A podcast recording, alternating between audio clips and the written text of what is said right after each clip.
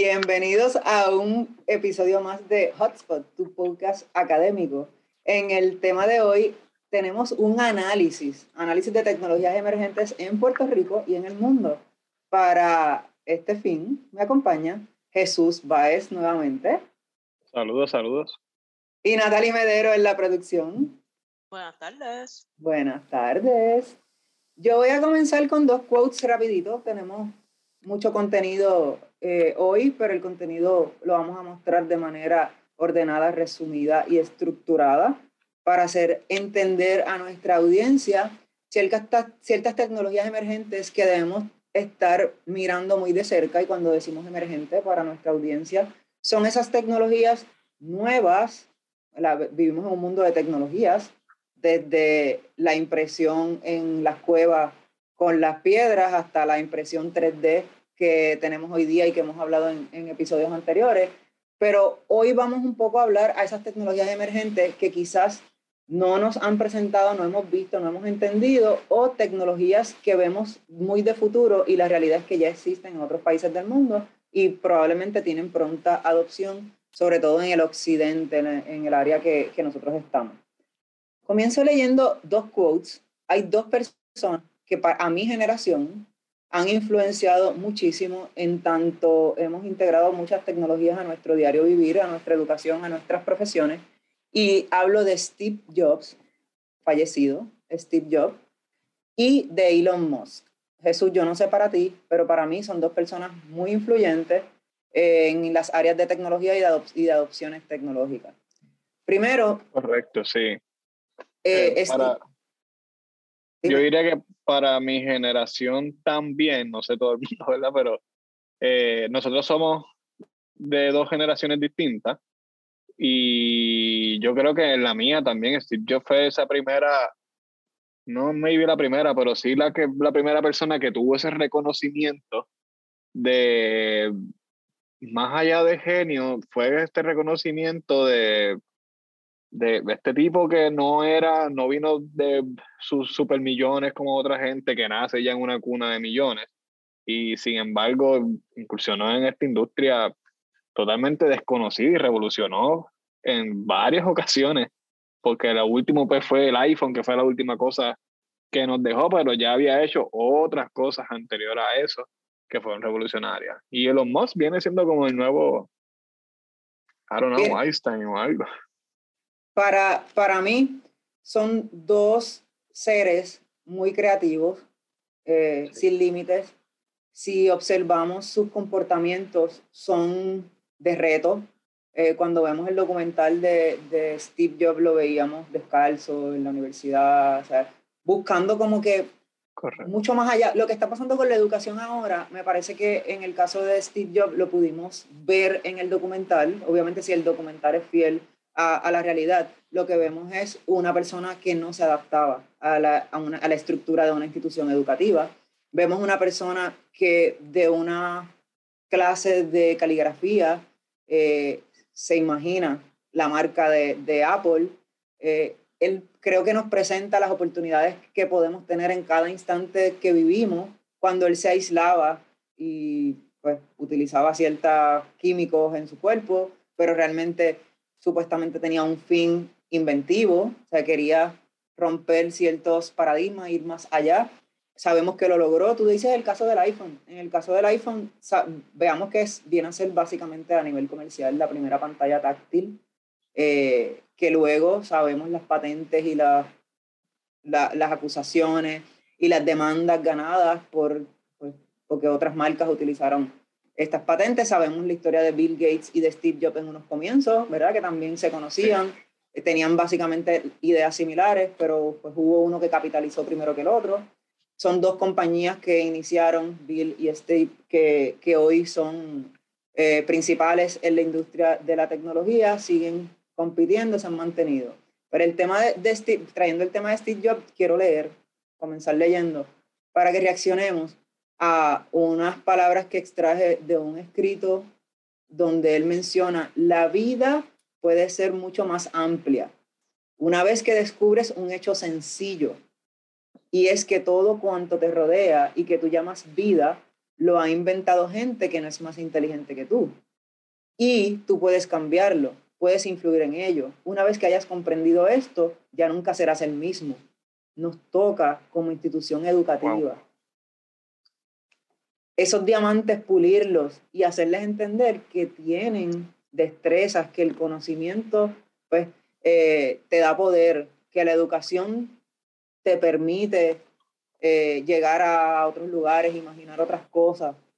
Eh, me, me, creo que es bien profundo, me identifico con lo que él trae, pienso que es la base de nosotros los docentes o nosotros las universidades, no hablando de currículos, sino hablando de cuál es eh, el objetivo que nosotros tenemos con la sociedad. Y es hacerle saber a los demás que son únicos, que son capaces y que nadie es más inteligente. Y eso uno lo entiende hasta tanto uno deja de perder el tiempo. Si tú utilizas YouTube para aprender, no es igual a utilizar YouTube para consumir. con eso terminó eh, esa línea, tenemos que darnos cuenta de lo que estamos haciendo. Pues eh, está brutal que él haya dicho esto cuando él todavía era de una generación en el que si tú querías aprender algo tenías que ir a un libro, ir a la universidad, ir a, este tipo, cuando ahora lo tenemos todo desde el celular. Eh, cualquier pregunta que tengamos en la mente, en el momento, podemos entrar al celular, a Google o lo que usted use y buscar la pregunta, buscar la respuesta. Si no, tiene entonces lo que es YouTube, que hay gente haciendo tutoriales de lo que uno ni se imagina. Hay alguien que ya hizo un video, pues, por obra y gracia, porque sí, hizo su video explicando lo que sabe hacer y tenemos esa oportunidad ahí de aprender y estudiar, porque, ¿verdad? Siempre pensamos que estudiar significa estar cuatro años o algo así en una materia, pero no, tú puedes estudiar en tu casa también temas que a ti te importen, temas que, que tal vez te den un, futuro en tu vida. La, la, la autoeducarse. Primero que hay que autoconocerse, saber qué es lo que a uno le gusta y autoeducarse. Dijiste algo muy importante que tiene que ver con la estructura de los sistemas educativos y no necesariamente debe recaer sobre los sistemas educativos. Esto también tiene mucho que ver con el individuo. Cuando nosotros acá tenemos un sistema de mentoría y de coaching, sí, y lo tenemos estructurado, ¿verdad? Pero los docentes siempre somos mentores y somos coaches. Si nosotros tomamos ese diamante, que es el estudiante cuando llega, estoy hablando a nivel formal, descubrimos cuáles son sus inteligencias, sus intereses, sus emociones, sus pasiones, sus metas, pues nosotros podemos ayudarlos y guiarlos. Y entonces el estudiante va descubriendo ese nuevo mundo, oh, esto me gusta, eh, esto no me gusta mucho, pero es necesario, pero tiene que darse a través del proceso disruptivo del, de hacer proyectos, me explico. Yo puedo ir a YouTube y, y, y, escribir cómo se hace X cosa, pero Steve Jobs no, tú, es como tú dices, no tenía YouTube. No tenía eso, aún, él tampoco estaba haciendo, buscando hacer algo igual que nadie. Que eso es otra de, las de, las de, las de los sí, errores. Él, no, él no tenía en qué basarse tampoco. Él no necesitaba YouTube. Sí, él no necesitaba YouTube este, él no necesitaba leer porque si el sistema no lo cautivó y si el sistema hizo que él saliera y creara lo que en su mente creativa, ¿verdad? Él venía imaginando, pues entonces tenemos que mirar que el identificar cuáles son las destrezas o el identificar cuáles son las pasiones de uno mismo debe conllevar un plan de trabajo para educar, educarnos. Hay una educación que es formal, de cuatro años, como tú mencionaste. Hay educaciones que son cortas, educación continua. Hay un montón de plataformas en donde uno toma cursos. Eh, así que me parece que es autoconocerse y lo que nosotros estamos ¿verdad? iniciando hoy, que es un poco hablar por dónde va el mundo. Porque yo tengo que identificar qué es lo que yo quiero estudiar, qué es lo que yo quiero ser, o cuál es la profesión en la que me estoy desempeñando, o cuál es la transformación que le voy a dar a mi vida porque quiero ser otra cosa pero lo primero que tengo que hacer es tener un plan, yo tengo que ver por dónde va el mundo, porque el mundo no es el mismo de ayer, ni es el mismo de hoy, de el, que, el que estamos viendo hoy. O sea, que en ese sentido son personas que definitivamente son únicas. Steve fue único y Elon Sí, sí, salen como uno por generación. Y en el caso de Elon, ahora quiso Elon Musk para, nos, Elon Musk para nosotros es una figura que está presente todos los días por, por sus gestas y por lo mucho que utiliza Twitter para crear revuelo, este, y por lo constante que es con ciertas cosas, porque últimamente Twitter es su plataforma de disrupción, el de las mentes de, del mundo. Así que, yendo al tema de Elon, quiero leerte eh, algo que encontré, el código de las mentes es extraordinarias. Elon dice, creo que es muy importante tener un circuito de retroalimentación donde constantemente estés pensando en lo que has hecho y en cómo podrías hacerlo mejor. Creo que este es el mejor consejo. Piensa constantemente en cómo podrías hacer las cosas mejor y cuestiónate a ti mismo. Es como, uh, un tipo que hace tantas cosas a la vez, tan disruptivas. Lo que te está diciendo es que necesitamos darnos feedback continuo, retroalimentarnos. Wow. Eh, como dijiste, lo estás en continuo haciendo cosas eh, disruptivas y es algo que tienen ellos dos. Tienen varias cosas en común, actually, eh, Steve Jobs y Elon Musk, los dos. Los dos sufrieron pérdidas millonarias que le hubieran volado la cabeza a cualquiera, hubiera hecho que se quitara de cualquier cosa. Steve Jobs fue en el momento que lo sacaron de su misma compañía, después que la compañía estaba teniendo éxito.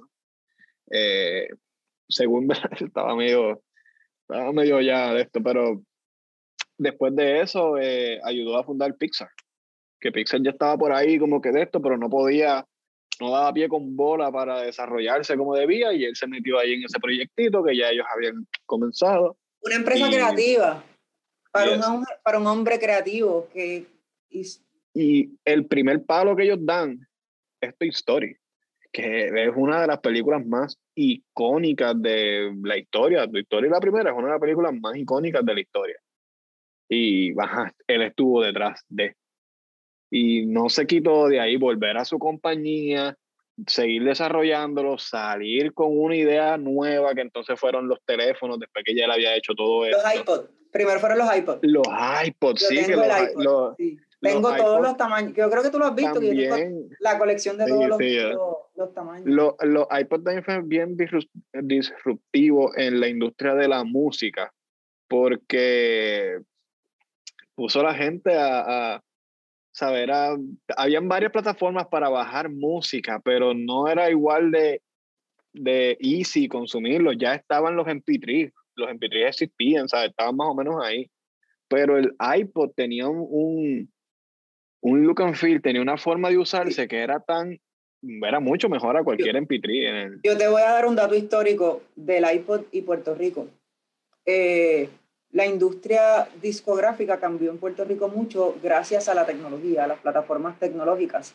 Y, es básicamente para el 2007, 2006, 2007, 2006, 2008, donde ya pasamos de bajar música de Napster y LimeWare antes, antes bajamos música de, de Napster y Limeware y la pasábamos, la quemábamos en CD. Yo sé que, que probablemente tú eres de esa época. Luego los guardamos, por brincar un poco, los guardamos en los pendrive y los carros y algunos dispositivos tenían o el convertidor o ¿verdad? para ponerle ese pendrive y uno llevarse la música. En Puerto Rico eso fue bien importante porque hoy vemos básicamente 15 años después una industria discográfica principalmente urbana, independiente, que nació gracias a esa integración de tecnologías emergentes que vinieron a hacer esas plataformas online. En aquel momento era pirateo, era piratear. Pasamos de una plataforma de P2P, person to person, era, era en los años 2000 bien temprano, era P2P y yo me conectaba a tu disco duro, tu disco duro estaba lleno de películas y música y hacíamos, ¿verdad?, intercambio. Pero luego esta oportunidad la vieron los pirateros en Puerto Rico y en el mundo y te cobraban. Tú le enviabas tu música y ellos la, la ponían, uno la descargaba. Así que si te das cuenta, el iPod es, posiciona un software que se llama iTunes, que hoy es Apple Music, una de las, de las principales plataformas. O sea que tenemos que mirar que nosotros hoy llevamos el, eh, la música, en el caso de los que nos gusta, pues andamos con música todo el día, este dispositivo de Steve Jobs nos trajo la música a nuestras manos con el primer iPod. Claro que da pie al primer iPhone.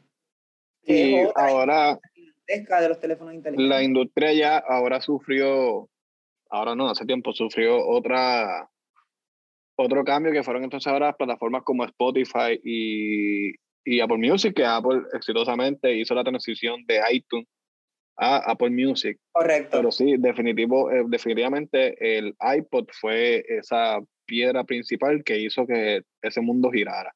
yo soy de, yo, yo soy de la época de... Antes que yo tengo a alguien de tu época en producción y no había mirado que primero escribió Analyst tiene una colección de iPods, sí tengo una. Descargábamos ah, música y las poníamos de ringtone en los celulares, no lo recuerdo. Y voy a hacer un comentario sobre esto, Natalie. Descargábamos música y la poníamos de ringtones en los celulares y observen como hoy ponemos el celular siempre en mute. Nosotros no queremos escuchar un celular. Que ni suene, sí.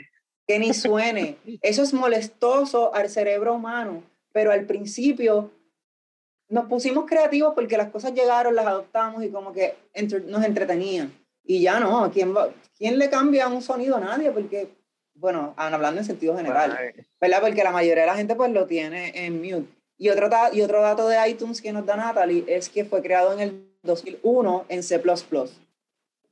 Así que ya iTunes existía cuando esta industria, que es la que yo estoy mencionando, 2005 hasta que despegó más 2007, 2008, pues fue creciendo y es la base de lo que hoy es la industria discográfica mundial que se ha vuelto un absurdo de la cantidad de música que hay disponible. que, que, ya la, los artistas se, se, pueden dejar llevar por estas plataformas porque como Harry Styles rompió récord en menos de 24, horas, 16 millones, ¿sabes? Ya también te posicionan como artista y tenemos la medida y las datas de cuánto streaming tienen, cuántos followers, cuántas veces te escuchas la música. Eh, Spotify se tira una vez al año, porque iTunes lo tiene a cada rato.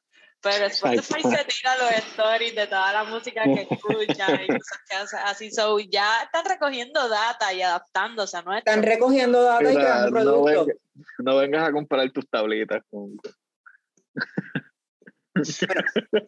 al final son plataformas pagadas eh, gratis con anuncios, en los que la pagamos, ¿verdad? Porque no queremos escuchar anuncios, que eso es otro, otro, otro que, otra cosa que tenemos que ver, la tenemos que hablar. Nos criamos en una generación donde si escuchabas radio era con anuncios, no había break. Pero ahora hay, unas, hay opciones de pago para eliminar los, los anuncios. O sea, esto es una disrupción en, en todos los sentidos. Jesús, te dejo con tu línea todavía si, si, la, si la tiene y me disculpas la interrupción, pero este... Natalie llevaba rato eh, tratando de... creo que... Ah, sí, que yo soy de la generación, yo bajaba música en Ares o Avis, creo que era que se llamaba. Eh, música y película y de todo. Y ajá, y de ahí tenía que pasarla a un iPhone para entonces poder tener, eh, recuerdo que era en el, yo tenía un iPod Shuffle, esos que no tenían pantalla. Este, so yo vengo de esa generación y mi, cuando yo estaba ya como en séptimo grado es que sale esta generación de Arcángel, eh, Arcángel de la Guedo, y ellos fueron pioneros en un momento en el que recuerdo que Ari Yankee estaba anunciando me voy a retirar porque no me piratearon el disco. Me piratearon el disco y un montón de cosas. Eh, y vinieron estos chamaquitos que yo no tengo disco, no tengo cómo mercadearme y aprovecharon como que esa la vuelta en el momento de hicieron lo mismo que hizo Steve Jobs y lo mismo que hizo Elon Musk es el encontrar una oportunidad en un problema y crear una industria que no existía antes Sí, y ellos como no tenían nada que perder, no era como que alguien me está quitando algo, ellos, su primer, el primer disco ellos lo piratearon ellos mismos y lo enviaron a todas estas páginas en las que uno bajaba entonces la... Residente eh, hizo eso en Calle 13, ¿no? Que sale en el intro como que si no lo puedes comprar, pues... Ah, sí, él decía que exacto, que lo piratearan. Cierto, eh, en, en ese caso son los principios de una tecnología de hardware que por ser un, ¿verdad? un MP3 de música, en el caso del iPod, que es el, el, el, punto de Steve Jobs disruptivo, pues nos lleva al teléfono, al teléfono inteligente, al comercio electrónico y a todo ese gran mundo que vamos a ver ya mismo de tecnologías que tenemos en el 2022 que debemos estar, estar mirando. Así que definitivamente, en mi caso, eh, en mi experiencia docente de muchos años, eh, habiendo sido docente de ustedes, en el caso de Jesús, nunca voy a olvidar una clase hace probablemente unos ocho años atrás, donde, y un poquito más, donde yo mencioné en la clase, el día que Elon Musk salga en Los Simpsons, ustedes me avisan, porque ese día vamos a confirmar que Elon es como el anticristo. Yo decía, porque este tipo no puede estar siendo tan disruptivo con todas las industrias, con algo que él no estudia, o sea, ¿qué es esto? Tantos años después, yo creo que no habían pasado dos años que yo lo dije, recuerdo que Jesús un día me envió un mensaje con un capítulo, un episodio de Los Simpsons que salía Elon Musk. Y, y, y, Homero trataba a Elon como, recuerdo, como, como un dios. Y, y, eso pues a mí me estuvo bien curioso porque yo siempre acostumbro a tirar como pronóstico, pero no es que uno sepa del futuro, es que uno va mirando, son muchos años mirando tendencias, mirando comportamiento, mirando protagonistas de la historia, mirando cuán, cuando la industria ignora cosas y uno trata de alertarlos a tiempo. La gente no hace caso muchas veces y luego regresan probablemente cuando han perdido muchísimo dinero o muchísimo tiempo eh, para atrás. Esto empezamos con la industria discográfica porque probablemente es la más que nos toca por gustos personales o por, en mi caso, pues por otros tipos de, de industria ¿verdad? Que, que trabajo. Así que dicho esto de Steve Jobs y Elon Musk, lo que quiero decir es que no necesariamente tenemos que seguir una sola línea. Ellos nos han demostrado que hay muchas líneas que podemos seguir de tecnológicamente hablando, que podemos combinar destreza y que nunca debemos desistir de las, de las grandes transformaciones que querramos hacer porque siempre vamos a encontrar personas que trabajen con nosotros. Si no, veamos hoy lo que ha pasado con SpaceX, que lo vamos a, a, mirar ya mismo. Otra cosa que quiero pasar luego de, de esta introducción, Jesús. Yo te quiero mencionar, y las voy a pegar en el chat, por si acaso este, quieren repasarla, 10 tecnologías emergentes del 2022 trabajando acá en la institución, en la universidad, por, me parece que por los últimos 10 años, yo me he ocupado siempre de estar atenta y entender las tecnologías emergentes, mirar cuáles se han quedado atrás, cuáles se han transformado y cuáles llegan completamente nuevas o cuáles están muy fuertes. Pero como mencionamos ahorita con los temas de el iPod y el iPhone, recuerden que son cosas que empieza una viene la otra, hay una transformación, unas se van, otras mejoran. Otras se Entonces recuerdo para 2013, 2014, estar hablando de la impresión 3D, de los genomas digitales, más o menos hasta el 2015, de la realidad aumentada, de la realidad virtual. Y hoy vemos la realidad mixta. Hoy vemos que la primera tecnología emergente es el metaverso, y la realidad mixta.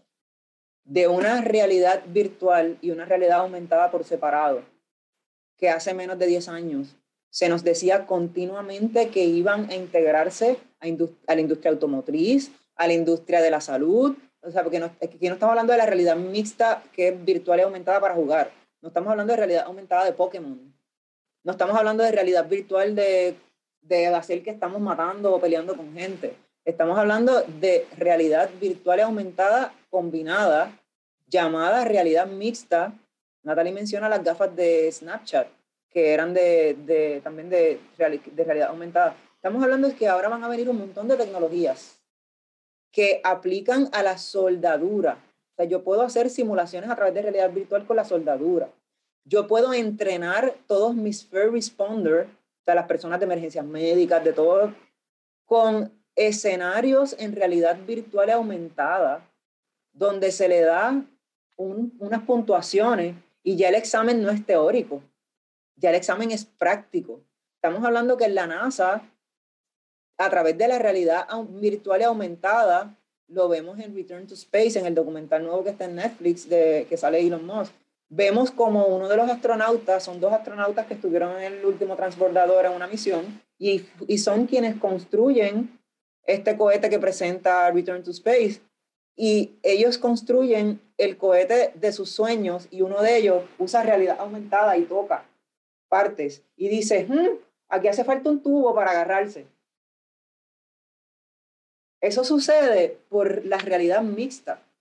O sea, yo, yo estoy construyendo un cohete que va a iniciar otro tipo de viajes que nunca hemos tenido fuera del planeta Tierra. Y las personas que lo diseñaron tienen un conocimiento, tienen la práctica, no se dan por vencido y utilizan estas tecnologías a su favor para esta y muchísimas otras tecnologías para construir un cohete que finalmente es funcional a través de una alianza público-privada entre la NASA y SpaceX. Estamos hablando hasta ahí de realidad mixta.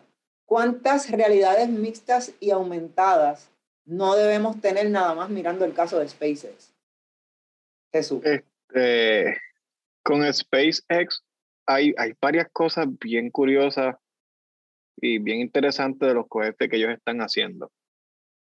Pero obviamente se los achacamos a Elon Musk porque él es el líder de todo esto, es tienen, tienen que ver ese documental, son 18 años hasta el momento de grabar el documental, que, ellos, que él específicamente ha seguido ahí, ahí, ahí con el tema, pero obviamente hay un montón de gente eh, porque él no, es, él no es experto en todas las áreas.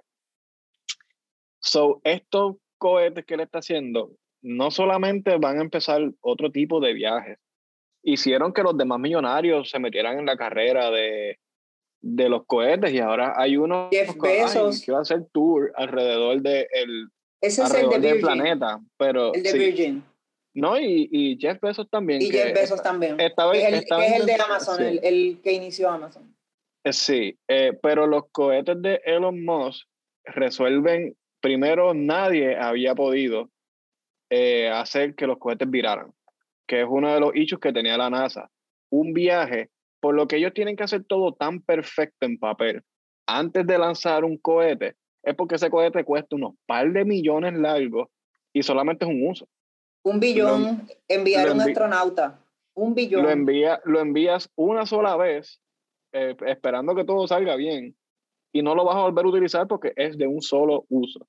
Eh, y algo que él está haciendo con estos cohetes es reutilizarlos para que pueda ser cada vez más barato enviar eh, gente. Y ahí se presentaban, el viaje a los moldes sale como en 5 mil dólares. Obviamente el cohete no, pero el proceso de lanzar este cohete le sale. Sí, pero vi 24 mil, 48 mil vi unos costos relativamente bajos. Comparado con lo que estaba sucediendo en la, industria, es bien poco lo, lo que el, el, gasto. Otra cosa que él hizo fue, eh, ¿cuál es el metal más barato? Pues con ese metal se fue él. Eh, eh, no sé cuál de todos los tipos de steel eh, es el que le está usando, pero esa fue la dinámica básicamente de cuál es el más barato porque necesito un montón el de... El proceso del trial and error, volvemos a lo, a lo que mencioné ahorita. Tú te educas, tienes un conocimiento, pero lo aplicas y cuando lo aplicas es que descubres si funciona o no funciona. Exacto. Lo que han hecho con, con los Y eso es lo que ellos han hecho, sí. pero volviendo a realidad mixta, eh, ellos usan de todo ellos usan de todo, eh, la NASA ya de por sí usa este tipo de entrenamiento con, eh, con los astronautas, pero ahí vimos cómo ellos están usando realidad mixta en el proceso de, de crear los cohetes.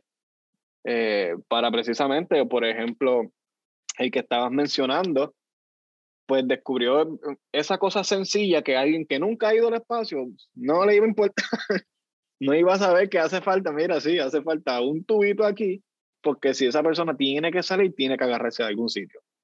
Eh, si no, you know, te va drifting away. So, ellos están usando eh, distintos tipos de, realidad mixta, realidad virtual y aumentada para el proceso de, para el proceso de crear y el de experimentar y hacer este research. Otra cosa que te estabas hablando de Return to Space y hablé de conocimiento aplicación, de cuando practicamos. Te voy a leer una nota que tengo de Return to Space. Me gustaría que Natalie, eh, nuestra producción, tome nota si puede poner en pantalla eh, el documental que tanto Jesús como yo estamos recomendando que puedan ver. Eh, se llama Return to Space. Básicamente, más o menos en el minuto 37.50. Eh, quisiera que lo vieran completo, ¿verdad? El que le interese el tema, pero más o menos en el minuto 37.50 le comentaba a Jesús que uno de los aficionados que graba, tiene un podcast y transmite este tipo de eventos de la NASA, de SpaceX, etcétera, y conoce mucho sobre este tema porque probablemente se ha dedicado a, por mucho tiempo, menciona ante la alianza público-privada entre NASA y SpaceX, menciona algo bien importante para la educación, y es, SpaceX es socio de la NASA. SpaceX hace las cosas muy diferentes a la NASA. Son dos filosofías opuestas. La NASA resuelve todo en papel y SpaceX construye cosas. Revisa lo que rompe y parte desde ahí. Están diciendo, la NASA es el sistema educativo del mundo. SpaceX es el currículo práctico con todos los recursos para tratar, tratar, tratar hasta que te salga. Así que nos quedamos con la NASA en papel y no es hasta ahora que estamos poniendo en práctica para lograr cosas increíbles. Es lo mismo que empezamos con los quotes mencionando. Se está diciendo que tú eres único, pero tienes que dedicarte a ti, tienes que conocerte. Y tienes que entender esa base que estamos mencionando, que tienes que conocer y aplicar y, tratar y caerte y levantarte y caerte y levantarte. Pues esa filosofía de, de, de practicar las veces que sea necesario en vez de presentarte a desarrollarlo todo perfectamente en papel y después eh, practicar.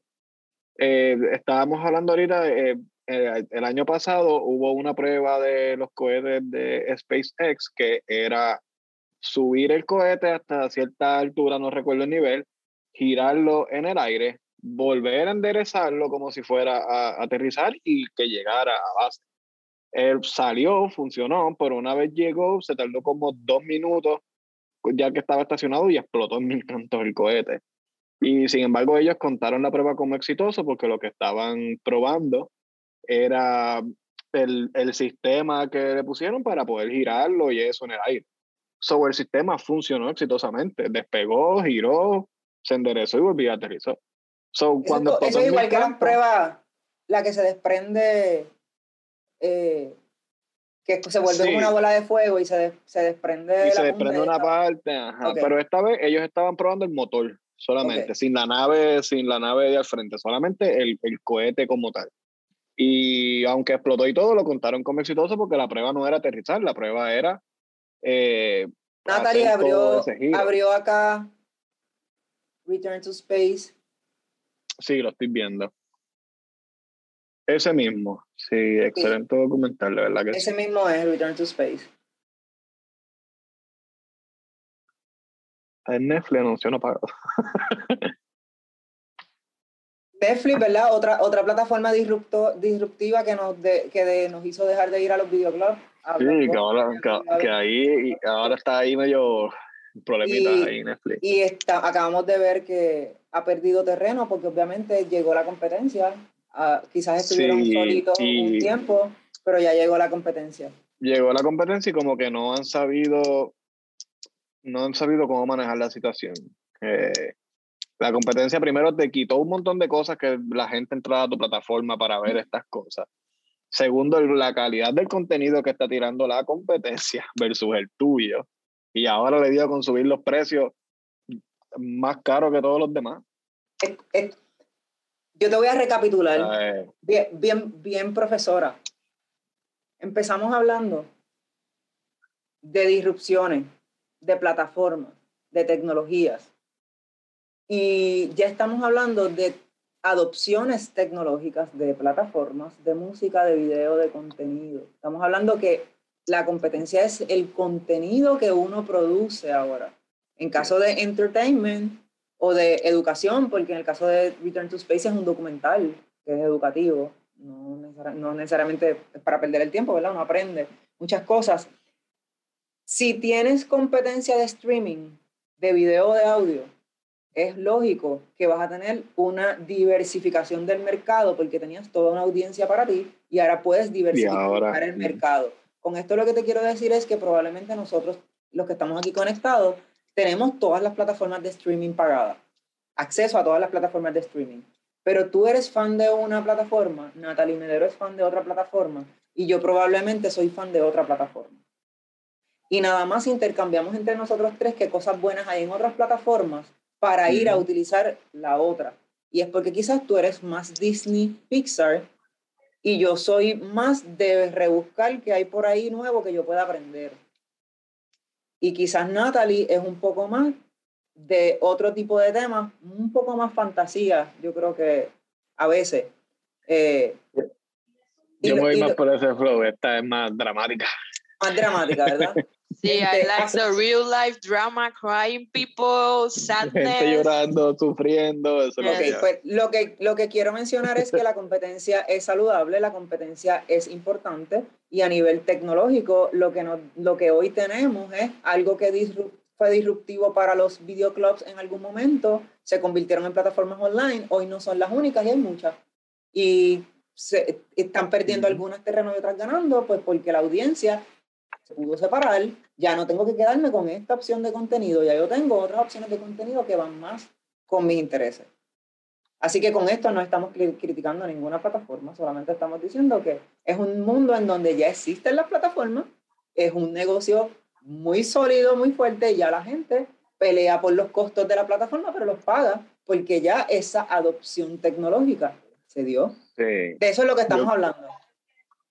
Yo creo, ellos no habían perdido suscriptores cuando entró la competencia, fue cuando subiste el precio dramáticamente con lo de los passwords y esas cosas. Y, ajá, o sea, hubo un montón de gente que consideró, espérate, ¿qué contenido actually yo estoy viendo que valga este precio? Uno. Y, y se mudaron de que, van a ya perdieron 200 mil y estiman que van a perder 2 millones de, de subscribers. Y ahora te voy a hacer una pregunta ya estamos claros eh, posicionando que las ciertas tecnologías llegaron para quedarse, streaming de música, streaming de, de, de video, eh, público, privado, pagado, no pagado. Eh, estamos ahorita en el tema de la realidad mixta, pero hubo un, un dato que dejamos fuera. Yo te mencioné que la primera tecnología emergente del 2022 es el metaverso y la realidad mixta. Cierto. Establecimos que la realidad mixta y virtual la conocemos hace muchísimo tiempo. Dije el tema de Pokémon. Esto es muy, ya Pokémon yo creo que es un boom de hace 10 años. Eh, ya lleva una década probablemente. no, sé, no sé cuánto, pero ya sí. Sí, cuando los puertorriqueños y otros ciudadanos que viven acá en la isla se fueron al viejo San Juan aquel día de, de tour por todo el viejo San Juan a buscar Pokémon. Ese día, no sé si ustedes recuerdan, yo en, una clase, en alguna clase, yo, porque tengo que hacer el, el, research, yo tengo que entender por qué es que esto está pasando. Y uno, ignorantemente, dice, gente perdiendo el tiempo, no tienen más nada que hacer. Y me pongo a leer, a buscar en, en data, y encuentro que la mayoría de las personas eran profesionales que ganaban más de 40 mil dólares anuales. Y yo dije, espérate, ¿qué está pasando aquí? Que esta gente se está yendo a, a, a, buscar Pokémon. Eso era realidad aumentada. Pero entonces se nos olvidó, nos quedamos con los juegos y la realidad virtual, con los equipos para PlayStation, con el Oculus, como cuando el, el, el Xbox trajo hace muchos años, como 2008, 2009, también tenía un sistema de... El Kinect. El Kinect, el Kinect. recuerdo. Pues yo quiero darles un dato para continuar con el metaverso y te voy a dejar con el tema del metaverso porque sé que no es de los cripto, la gente confunde eh, el boom y las adopciones económicas, financieras del cripto con el metaverso, porque básicamente están escuchándose a la vez. Pero quiero dar un dato. El, la realidad virtual tiene una evolución en donde el, la, la, primera realidad virtual apareció en 1930. Wow. Estamos hablando de hace 90 años. 90 años después, estamos hablando de las integraciones que ha tenido la realidad virtual en distintas industrias. Pero es de 1930, eh, la tengo cada 10 años, tengo datos hasta el año 2016, que puedo pasarle a Natalie esas gráficas, porque son importantes también que el público vea que no estamos, no estamos hablando de ahora, esto ha tenido una evolución, lo que pasa es que eran grandes, costaban mucho, pues ahora como mismo el, el cohete se está desarrollando a otro nivel, eh, ¿verdad? Pues estamos hablando que, que sea más accesible. Sí. Tiene 90 años, o sea, tiene 90 años que, y está 90 años después mencionándose como el, la, la tecnología número uno de integración tecnológica en el 2022. Así que hablan un poco del metaverso, Jesús, de esa eh, tecnología número uno del metaverso y la realidad aumentada. Ok, ok. Eh, el metaverso se hizo popular el año pasado con el anuncio de Mark Zuckerberg, que, con que iba, cambió su nombre de la compañía a Meta porque ahora iba a crear este nuevo eh, espacio donde todos sus users de Facebook, él los iba a mover a esta plataforma digital donde todo el mundo pudiera interactuar, ya no es en el chat del Facebook, ahora podemos vernos técnicamente face to face, eh, de cierto modo, ¿verdad? Eh, pero ya esto venía sucediendo desde hace tiempo, lo que la gente tiene la percepción de que el metaverso es estrictamente atado al cripto, es porque esta es la comunidad que empezó a adoptar el tema como, lo, como ya, como un espacio donde todo el mundo pueda unirse, participar, crear cosas. Eh, la comunidad de cripto tiene ya varios metaverse, eh, Decentraland, Sandbox, hay, hay como cinco o seis que están bastante, hay más, pero hay como cinco o seis que están bastante duros ahora mismo y hay gente que está vendiendo espacios ahí digitales, real estate, están haciendo eventos entre ellos se están comunicando por ahí la comunidad, se reúnen por ahí. Eh, ahora tenemos varios juegos que también están, que te pagan por jugar, algo totalmente nuevo también y está atado con esto del metaverse. Pero la realidad es que el metaverse no, no está atado solamente a cripto. El metaverse que quiere crear Mark Zuckerberg no está atado al cripto. Él quiere que todos sus users, que por ejemplo, users de, mis padres están probablemente en Facebook, eh, pues si tú no tienes esta capacidad de entender y meterte en el cripto, tú puedas usar el metaverse de, de o sea que Tú me, me, me corriges. Si mi percepción es igual, yo creo que tenemos tres audiencias de, del metaverso. Tenemos la audiencia engañada de Facebook, eh, engañada porque ya estás cautivo en una plataforma. Dato del 2022, plataforma donde su audiencia en eh, promedio tiene 55 años. Eh, es una audiencia que probablemente no tiene todas las destrezas de un ciudadano digital del 2022, del siglo XX, y probablemente está propenso a ser engañado cada vez que a una plataforma se le añade una comunidad. Una cosa nueva, ya. Una aplicación. Entonces, no sé si observas que hace quizás los últimos 3, 4, 5 años, los adultos han comenzado a utilizar avatars. Avatars que utilizaban ustedes en los videojuegos y que ustedes no darían un avatar para poner en ninguna plataforma de red social, pero los adultos sí están utilizando los avatars. Entonces, mientras Mark ha logrado con Facebook por, por decir de una aplicación de avatar que existe, porque el iPhone también tiene sus memoji y ese tipo de cosas.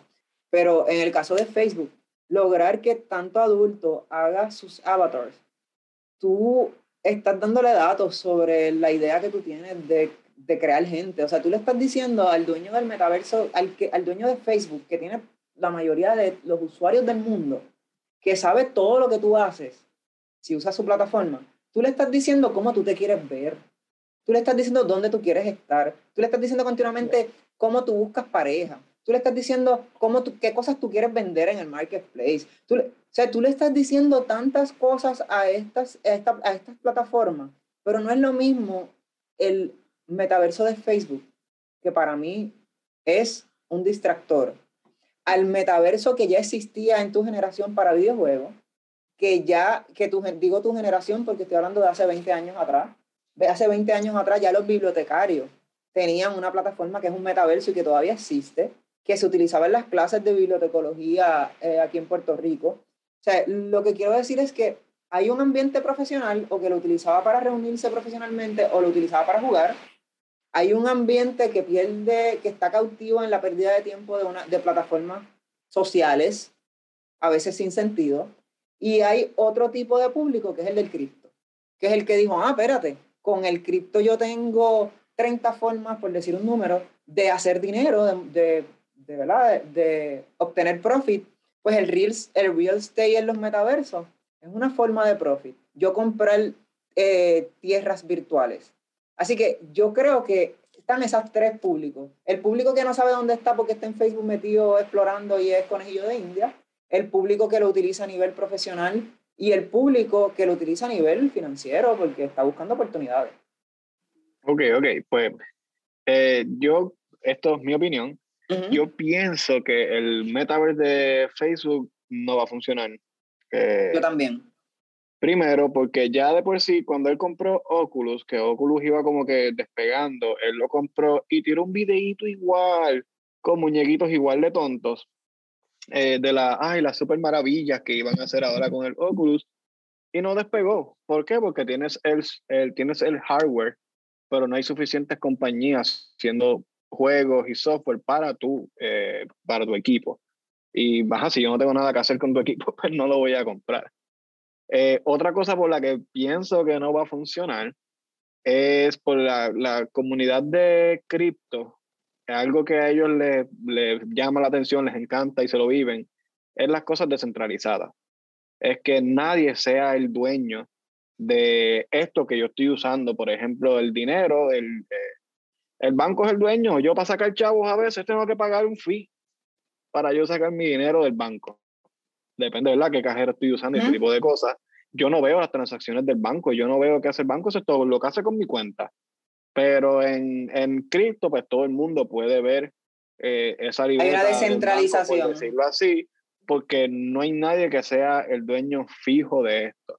So, llamarle la atención a esta comunidad eh, para tu plataforma centralizada, en el cual tú eres el único dueño, eh, es difícil que funcione. Y otra cosa, dijiste de mi generación, con los videojuegos, ya hay un montón de metaverse que tal vez no lo veíamos así porque lo que pensamos con metaverse, una de las cosas precisamente es que podamos vender y comprar cosas. Pero un, te voy a poner un ejemplo, Grand Theft Auto 5 Online. Ese juego salió, yo no sé ni en qué año, yo sé que salió para el, para el PlayStation 3. Yo recuerdo el día, yo falté a un montón de cosas para ir a comprar ese juego, tempranito en la mañana porque ya lo había separado e irme para casa a jugar.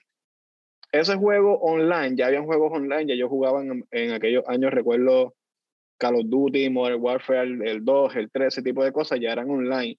Pero Grand Theft Auto trajo otra cosa y era un open world online. Y en Grand Theft Auto tú puedes eh, poner el muñequito como tú quieras, pelo, eh, eh, color de piel, todo, ropa.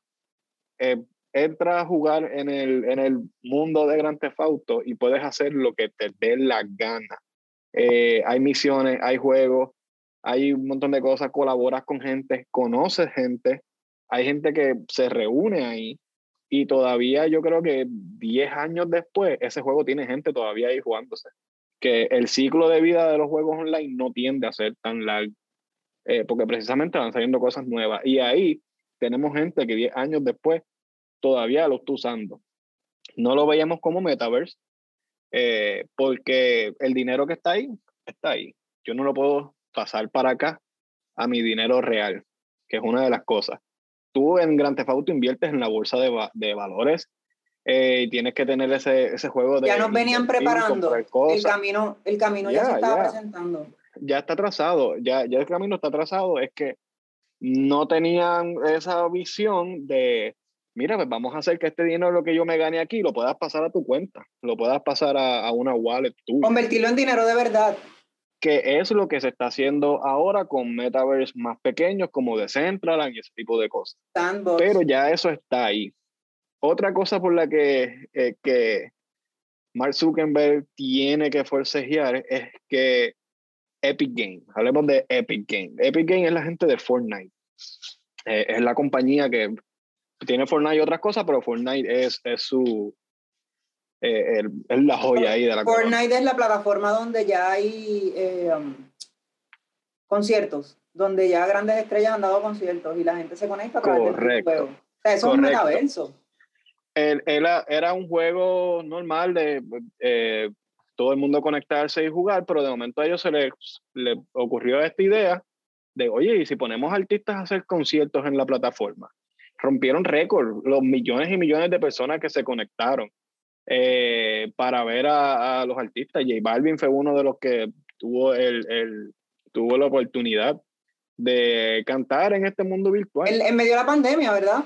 Cuando todo el mundo estaba encerrado, que probablemente... Yo creo que sí, no estoy viendo esto en la fecha. No estoy queriendo quitar eh, el mérito a los que rompen récord, pero romper récord en una plataforma en la, en la pandemia, pues un poco más fácil. Sí, sí, y Fortnite hizo eso, y no me acuerdo si era ASAP Rocky, hubo, un par de gente que ya ellos han hecho este tipo de conciertos, pero Fortnite fueron los pioneros en, mira, podemos hacer actividades que la gente se reúna a disfrutar de una actividad en este mundo virtual. En ese momento del concierto, eh, no hay nadie disparando, no hay nadie en el juego como tal, está todo el mundo por aquí jangueando con este super evento que está sucediendo. Eh, y es una de las cosas que Mark Zuckerberg hablaba de que la gente va a poder trabajar, reunirse y un montón de cosas en su metaverse, pero la realidad es que ya esta gente lo hizo. Otra cosa, otra, la descentralización que tanto le gusta a la gente de cripto, right? Eh, Epic Games logró que Sony, eh, Xbox, o sea, los de PlayStation, los de Xbox acá con Windows y pares de, pares de estas compañías, bajaran sus defensas y le dieran acceso a sus productos exclusivos. Me explico. Eh, hay un juego God of War que es exclusivo de PlayStation. El personaje se llama Kratos. Y en Fortnite tú puedes jugar con ese personaje. Disney le ha dado permiso a, mira, mis personajes de Marvel, el que la película está ahora mismo haciendo millones en, en la pantalla grande, toma mi personaje para que lo ponga en tu juego. Y a la misma vez, Xbox hizo lo mismo con su contenido exclusivo. Nunca había pasado. Sí habían juegos que estaban para todas las plataformas, pero lo que era exclusivo de una, eso no sé, la otra no lo tocaba. Y Fortnite logró que estas compañías inmensas, estos monopolios, bajaran sus defensas y dijeran, mira, ¿sabes qué? Sí, deja que este tipo use a créditos mientras va en el carro del de Halo, eh, eh no sé, jugando aquí por Fortnite. E, esa es la clave del éxito de la colaboración y los featurings. Lo que han pues, hecho eh, muchísimas industrias para... Eso es lo que trae el metaverse. Y Mark Zuckerberg tiene que competir contra todo eso que ya está. Sin, también en los metaverse, en el espacio que tú creas este ambiente, es en un game engine, en, son eh, motores de, de videojuegos. Es donde tú creas un espacio como, no importa cuán sencillo sea el jueguito que tú vayas a hacer o el espacio de metaverse que tú vayas a hacer, es un sistema así. Epic Games ahora lo puso gratis el sistema que ellos usan para esos videojuegos, ellos lo regalan para que cualquier desarrollador, seas tú independiente en tu casa con una laptop o seas una compañía, pueda utilizar su sistema y hacer un videojuego con su sistema. Pero lo están dando gratis con esa visión. Tecnologías. esa tecnología de Epic Game, de todo esto que estás hablando, me vas a hablar de Sony, pero quiero que me traigas el tema del eSport porque además del metaverso, también los videojuegos han traído el tema del eSport de, como profesión. Sí, que generación Z que me lo escucha, sabe si yo hubiera dado lo que sea por cuando yo estuviera en high school con tiempo libre y jugaba, me hubieran pagado por jugar, hubiera poder hacer streaming por mi juego y ese tipo de cosas, porque ahora hay gente ganando dinero como una profesión de los videojuegos sí que se ve como de niño, se, se, ve como algo tonto, pero no son fáciles. Y los skills que a veces tiene alguna gente en los videojuegos. Iba a preguntar eso, para los padres que siempre están preocupados porque los hijos se pasan jugando y que pierden el tiempo.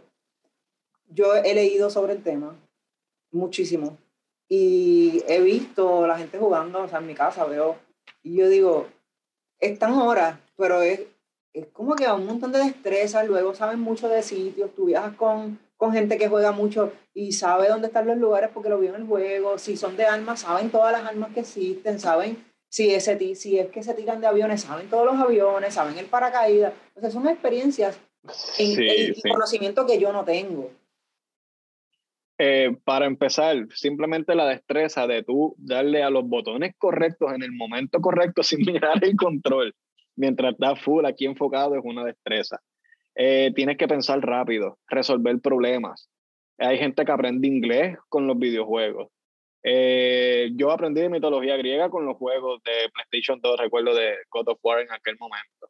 So sí, hay un montón de cosas aquí que la gente pasa de largo porque pues lo ven como todavía como Escucho que Minecraft no, Minecraft no muere. Eh, fin de semana pasado estaba con un niño que voy para casa a usar Minecraft y yo recuerdo desde que yo soy joven escuchando a la gente hablando de Minecraft. sí, sí. Antes en los clones, cuando tú comprabas una computadora, un desktop clone, te regalaban Minecraft. Este. en el paquete. Minecraft de ya ellos eran un super boom y Microsoft lo compró hace años y lo ha seguido super desarrollando. Y ahora mismo Minecraft también funciona como un metaverse, lo único que lo mismo no tiene integrado el sistema con dinero y cosas. Y, pronto por ahí vendrá. Los de cripto. Pero sí funciona como un metaverse. Y Windows está también mirando todo lo que es de la industria del metaverse y está comprando un montón de compañías de videojuegos. Eh, según lo que ellos mencionan, no van a cerrarlo, no están, no están buscando hacer un monopolio, están buscando eh, la misma visión que tiene Epic Games de, abrir el espacio y que todo el mundo se pueda conectar. Te mencioné ahorita Sony y es porque eh, vi varias entrevistas del dueño de Epic Games y él tiene esta, esta misma visión que pudo hacer que esta gente bajara sus defensas y le dieran contenido. Él tiene la misma visión con el metaverse. Él quiere crear un metaverse que sea parecido al Internet, que no hay una sola persona que sea dueña del Internet. Y eso es lo que él quiere hacer, abrir ese sistema que se pueda conectar con todo lo demás y no sea un monopolio que me tienes que a mí nada más. Windows, supuestamente, según ellos dicen, están buscando lo mismo. Están comprando un montón de casas de videojuegos, pero buscando, supuestamente, eh, hacer lo mismo, que sea un, eh, cada vez más open. Lo que te iba a decir de Sony es que le dio un billón de dólares a Epic Games para que desarrolle el, metaverse que ellos tienen en mente, que es mucho más allá de lo que están sucediendo ahora mismo con Decentral y este tipo de cosas. Y recientemente no recuerdo el nombre de la compañía, pero hubo alguien más que le dio otro billón a Epic Games para que desarrolle eh, el metaverse. So, hay compañías grandes bien metidas en este tema, probablemente Sony, eh, además de los juegos que pueda sacar dinero, probablemente te venda los hardware puede ser entonces lo que ellos están mirando, ah, por aquí puede ser mi esquina y mientras más accesibles sean esos hardware para uno meterse en el metaverse, pues más se va a, a desarrollar. Eh, te, te di un pie forzado de la realidad mixta primero y del metaverso y escuchándote me has validado básicamente las otras nueve. El 2022, las voy a leer ahora, el 2022 tiene 10 tecnologías emergentes que luego Natalie les va a poner en, pantalla. La número uno es el metaverso y la realidad mixta. La número dos es la red 5G. Sin una mejor red de Internet no podemos manejar todas estas tecnologías que vamos a tener. Número tres, el gaming, por lo que acabas de terminar eh, hablando. El número cuatro smart working, ver cómo en los últimos 10 años ha cambiado tanto nuestra forma de trabajar y obviamente la aceleración de 2020-2022 con la pandemia. Eh, hay nuevas formas de trabajar, sobre todo remoto, pero ahora estamos hablando de smart working. Ya sabemos que puedes trabajar desde tu casa, pero ahora tienes que ser inteligente con el uso del tiempo, planificación, organización, destrezas tecnológicas, producción, etc. Eh, número cuatro, healthcare and wellness. Salud, cuidado, ¿verdad? Healthcare and wellness estar bien. Ya no es nada más mi salud, es que necesito estar bien. Y hemos visto como muchas personas han renunciado a sus trabajos durante y después de la pandemia, la pandemia ha pasado, ¿verdad? Pero durante y, después de, de este pico nuevo o la nueva de la pandemia, vemos como hay mucha gente buscando sentirse bien, inclusive sacrificando su economía por simplemente sentirse mejor. La número, cinco, la número seis, ciberseguridad. La estamos viendo esta semana en el caso de acá de, Puerto Rico con los hackeos que ha sufrido algunas entidades importantes. Eh, no las voy a mencionar, ¿verdad? Pero, pero, la ciberseguridad tanto del individuo como de empresas instituciones. Eh, hay, que, hay que tener mucho cuidado. Esto, esto es un tema de otro podcast, lo que es los, los hints de ciberseguridad. El número 7 es el Web 3. Esta es la parte que a mí más, más me fascina, viniendo yo profesionalmente habiendo trabajado lo que es el Web 1, Web 2. El Web 3 es un mundo que yo lo, lo tomo como, las, como la impresión eh, en papel a la impresión 3D. Y como la parte de ver la persona versus imaginarse la persona. Eh, esto del Web3 viene bien atado a lo que es el blockchain. Eh, y no nos vamos a meter en esos tecnicismos ahora, pero sí, el Web3 te va, básicamente les está permitiendo a las personas ser dueños de un pedacito en, en, este, en el Internet. Antes no éramos dueños de nada. Yo subo una foto, yo subo algo y cualquiera lo coge, cualquiera lo tiene, que ahora técnicamente lo puedes hacer, pero con esto del el blockchain, los NFT y esas cosas, te está permitiendo ser dueño de algo digital, eh, que creo que es uno de los, grandes avances que vamos a tener ahora y por, por lo que todo esto está despegando, es porque no éramos dueños de nada. Web3 también me recuerda el 3D de las películas versus el 4D. No es lo mismo verlo en 3D que sentirlo. Claro, que por, por, ahí, por ahí vamos. Cuando uno va al cine y como que se huele a bosque y como que si uno está en Disney y de momento te, alguien pasa por un charco y de momento sientes que el agua está cayendo en tus pies. O sea, lo veo así. Después del Web 3, la número 8 es computación cuántica. La número 9, NFT, que ya lo mencionaste. Eh, y la número 10, las regulaciones. Para mí las regulaciones son bien importantes porque vemos cómo Estados Unidos, El Salvador, eh, India, por decir China, hay países que han acogido en cuestión de regulaciones lo que es el cripto, como El Salvador, haberla escogido para todo un país. Estados Unidos está buscando hacer leyes porque ya no hay vuelta atrás. China buscando bompear las cosas que vienen de otros lugares o que ellos piensan que no hicieron ellos para hacer lo mismo de otra forma. Y así sucesivamente, ¿verdad? El resto de, de, de los países. Pero vemos que vamos a necesitar mucha regulación porque sí va a haber una descentralización. Nos emociona mucho la descentralización, pero notemos que nosotros somos una parte de la población educada, que buscamos cómo educarnos todos los días en estos temas y estas 10 tecnologías emergentes para nosotros son muy sencillas, entenderlas. Y entender por qué una se basa en la otra y, y cómo Pero recordemos que hay personas que ni siquiera tienen destrezas básicas digitales y que esto que estamos, y esa es la razón de este episodio, y que estas tecnologías emergentes de las que estamos hablando pueden sonar muy futurísticas y mi objetivo es que, que dejemos de pensar que es del futuro, que, que pensemos que son del presente y que mucho más que ser del presente, tenemos que aprender sobre ellos desde lo básico hasta ponerlo en práctica porque ninguna universidad nos los va a enseñar, no hay tiempo. Lo que yo te enseño hoy en un currículo, mañana cambió y de nada te va a servir obtener un grado académico en gaming, un grado académico en metaverso, en realidades mixtas. En... No, tienes que tu profesión alinearla con las tecnologías emergentes y convertirte en un mejor profesional, o en un mejor ciudadano, en un mejor estudiante, en un mejor padre, you name it. O sea, todo lo que nosotros somos hoy tenemos que optimizarlo a esta tecnología del futuro, a estas adopciones, porque si no nos vamos a quedar rezagados. Eh, Natalie nos está, producción nos está diciendo que tenemos que cortar, pero nos quedan, nos queda un video que queremos, nosotros comenzamos este tema y en mi caso, eh, a mí me inspiran los compañeros que al igual que yo, lideramos proyectos de país, o sea, proyectos que buscan empoderar, inspirar, eh, capacitar eh, a, a las comunidades con lo que son tecnologías emergentes, porque me parece que darle las destrezas tecnológicas a nuestras comunidades, sobre todo en el caso de nosotros hispanos, es la única forma en que podemos contribuir al desarrollo real del país, intelectual, eh, desarrollo económico, etcétera. Nosotros visitamos hace algunos días a un gran amigo, eh, cofundador de un coworking, lo que comenzó siendo un coworking space, que ha tenido mucho éxito. Nuestro amigo Luis Armando Torres de Engine Work en Bayamón un gran proyecto que tiene un apoyo del municipio de Bayamón. Eso es algo bien importante que yo quiero mencionar y que quiero que retumbe por todas las alcaldías eh, de este país.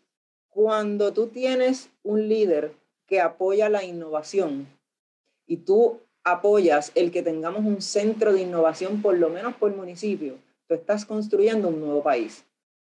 Porque tú le estás dando, igual que darle canchas para que jueguen eh, deporte, que hagan deportes o parques para que hagan deportes, tú tienes que poner también centros de innovación. Tú no puedes criticar que los jóvenes quieran hacer gaming o que los no tan jóvenes quieran estar compitiendo. Tú tienes que proveerle los espacios con las tecnologías para que esto sea un hub de eSport o para que esto sea un hub de producción de software o para que Puerto Rico sea un hub de impresión 3D. O sea, para, tenemos que darle a nuestra gente las herramientas. Nosotros visitamos, ahí Natalia está poniendo el, el video, nosotros visitamos a Luis Armando Torres en Engine 4, eh, un titán de muchas tecnologías. Vemos ahí un, un, Disney. El niño que andaba con nosotros ese día, Jan Manuel, saludos a Manuel, eh, le dijo a sus papás que lo llevamos a Disney. Eh, así que. Casi, casi y lo hice por eso. observen cuando nosotros exponemos, nos exponemos este tipo de tecnología, nosotros que la trabajamos todo el tiempo, visitamos otros entornos, colaboramos, porque Luis es un colaborador del STEM Success Center eh, acá en The University Carolina. Luis desde la inauguración nos ha estado apoyando, ha estado participando eh, con nosotros, en mi caso siendo la directora del STEM Success Center él me llama y me consulta, yo lo llamo y le consulto cosas de compras, cosas que, que necesitamos. O sea, aquí nadie se mete el pie. Aquí lo que hacemos es que, lo que la experiencia que hemos tenido se la facilitamos al próximo compañero en el proyecto de innovación para que los proyectos en el país sigan elevándose. Así que en el caso de Luis, Natalie, dale pausa eh, un poquito antes en el FarmBot, que eso es algo que estamos trabajando acá a través del grado asociado en agroempresarismo, que lo ofrecemos en Manatí, en Juanadía todas esas áreas que están viendo en el video, primero este es un FarmBot, ahí hay cosecha, está eh, la tecnología, es quien está haciendo el riego, ¿verdad? Y tiene, iluminación. Más adelante ven que también hay plantas y hay unas pequeñas placas solares. Observen las placas solares en las columnas. Eh, para, no sé si es que, ahí, ahí, ok, ahí, gracias. Observa que hay ahí, hay, eh, tarjetas programables, tarjetas programables y sobre esta caja hay placas que están alimentando tanto de energización. Vimos también que hay un equipo que ellos tienen en la parte superior, que es la que le da instrucciones a, a este, o sea que estamos hablando de cosecha en tiempos de inflación, en tiempos donde decimos que va a haber problemas de logística para que el alimento llegue lo que debemos estar pensando es en la agricultura en espacios controlados o externos, utilizando tecnología como esto.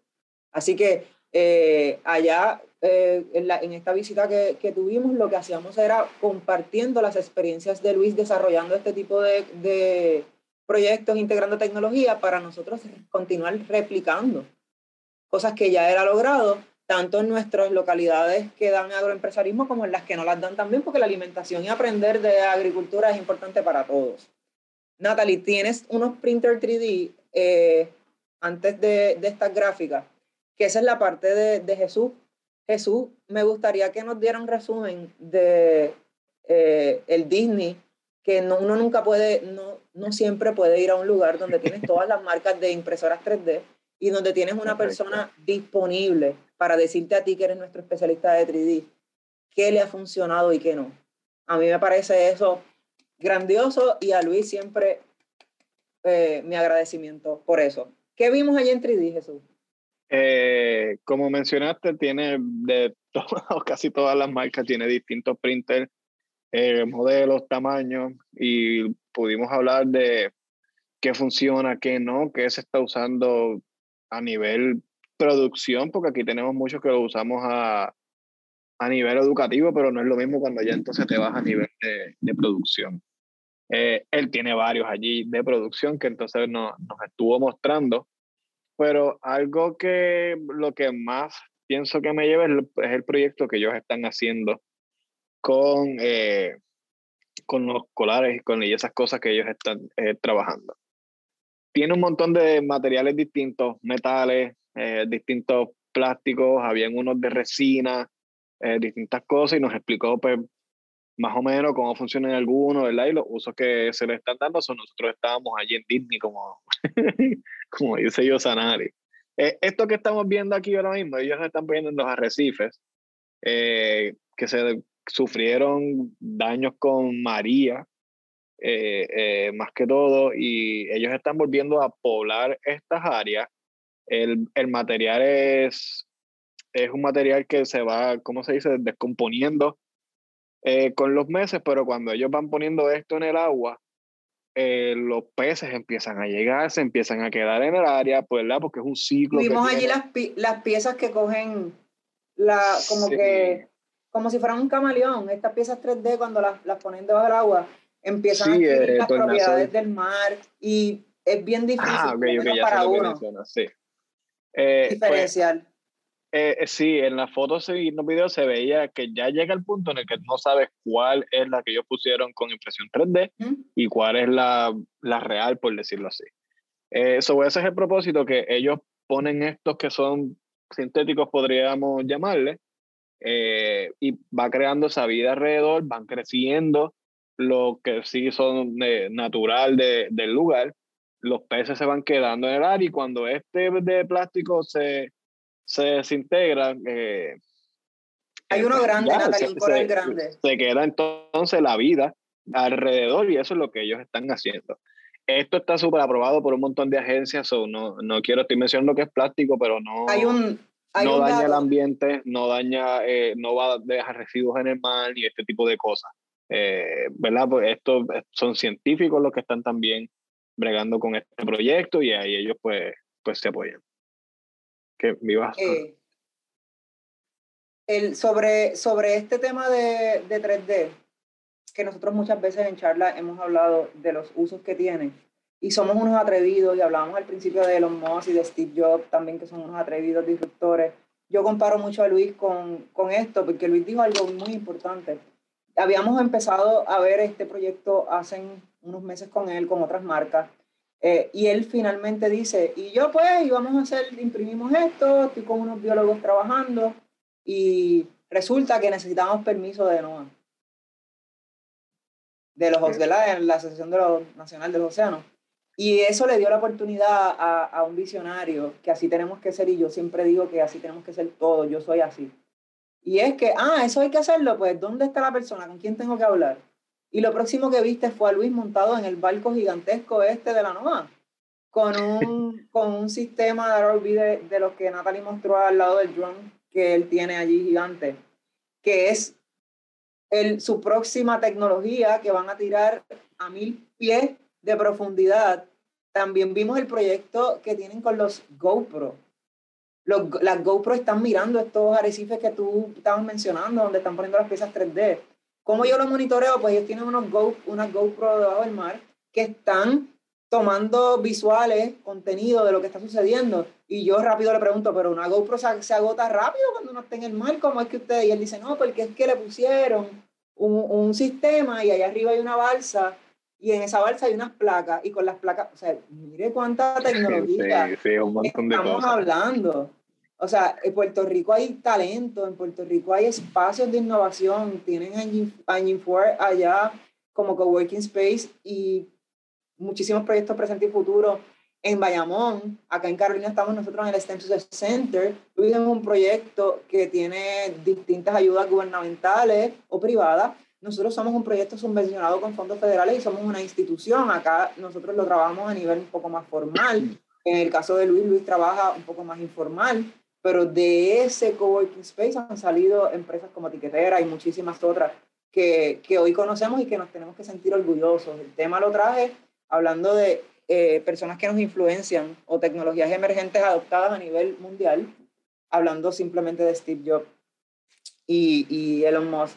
Y en el caso de Puerto Rico, sé que podríamos decir mil nombres de mil científicos, mil especialistas, mil ingenieros, mil docentes, mil personas que están explorando y haciendo cosas, pero solamente pues mencionó el Census Center en Carolina, que es el que yo dirijo, y el caso de Engine 4 de Luis, pues porque son dos proyectos destacados con líderes que colaboramos, que, que siempre nos apoyamos y vamos a estar el uno al otro para tener un mejor, un mejor país. Ese es el mensaje que queremos llevar. Están pasando muchas cosas.